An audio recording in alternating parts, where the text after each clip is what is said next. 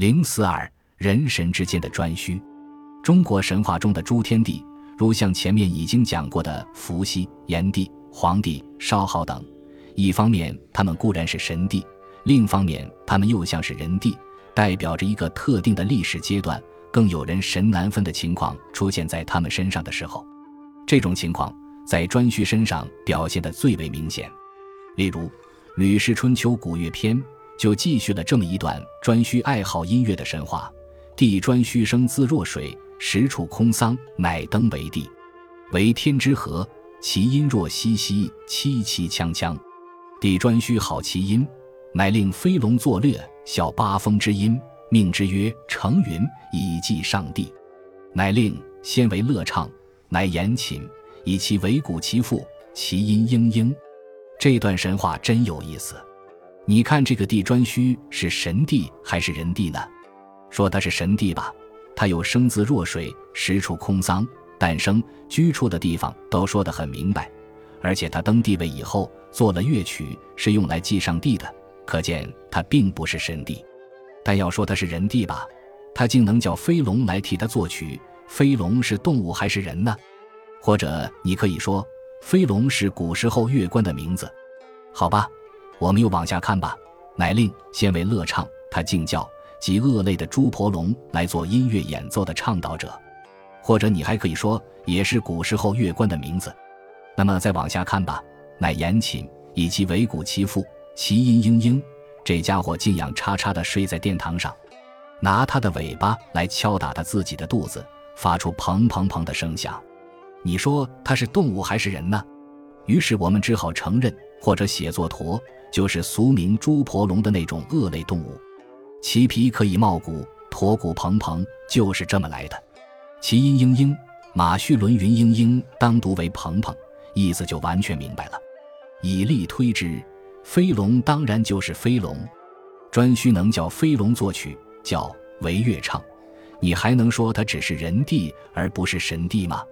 不啊，他原来就是神帝，他叫飞龙作曲来祭上帝的那个上帝，实际上就是他自己。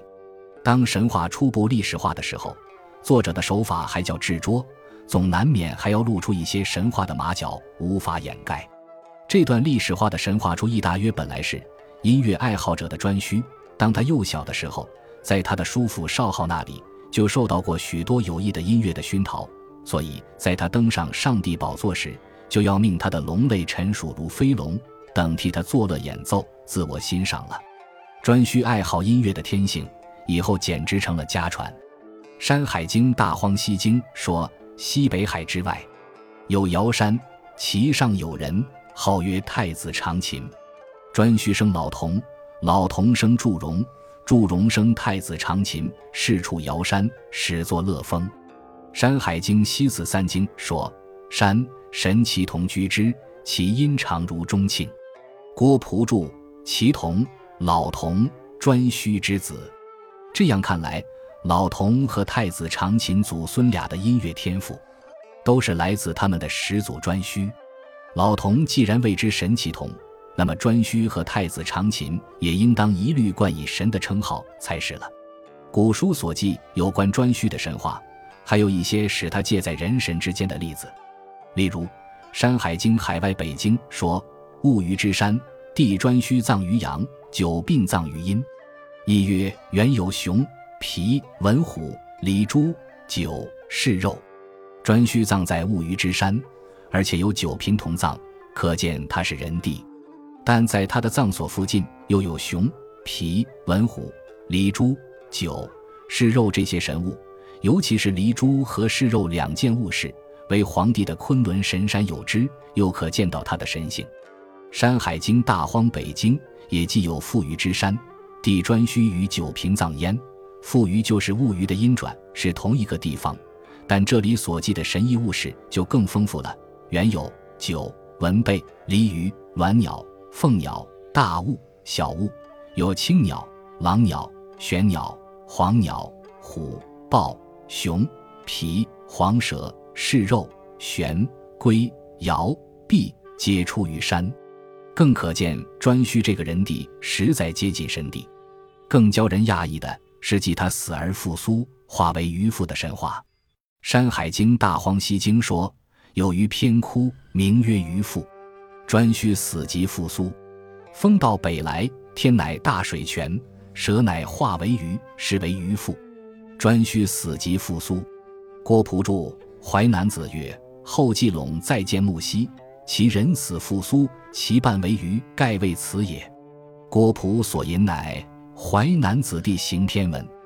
据《淮南子》所记，后继也有和颛顼类似的情况，然而只是说后继的半边身子化作了鱼，还没有说他复苏。这里却说颛顼死即复苏，真是变怪异常。推想起来，大约是说颛顼是趁着天大水泉，蛇化为鱼的机会附着鱼体，因而死即复苏。复苏的颛顼，半边身子是鱼形，半边身子是人躯。大家就叫这半人半鱼的怪物为鱼父，其意若曰：因有鱼为其父，才使他死即复苏的。这本来是神怪变异之谈，寂寂无风，文学意义不大。但从这类妖妄的记叙中，也可见到介乎人神之间的颛顼，他的神性还是很浓的，不过其形象是在逐渐趋向于反面罢了。本集播放完毕，感谢您的收听，喜欢请订阅加关注。主页有更多精彩内容。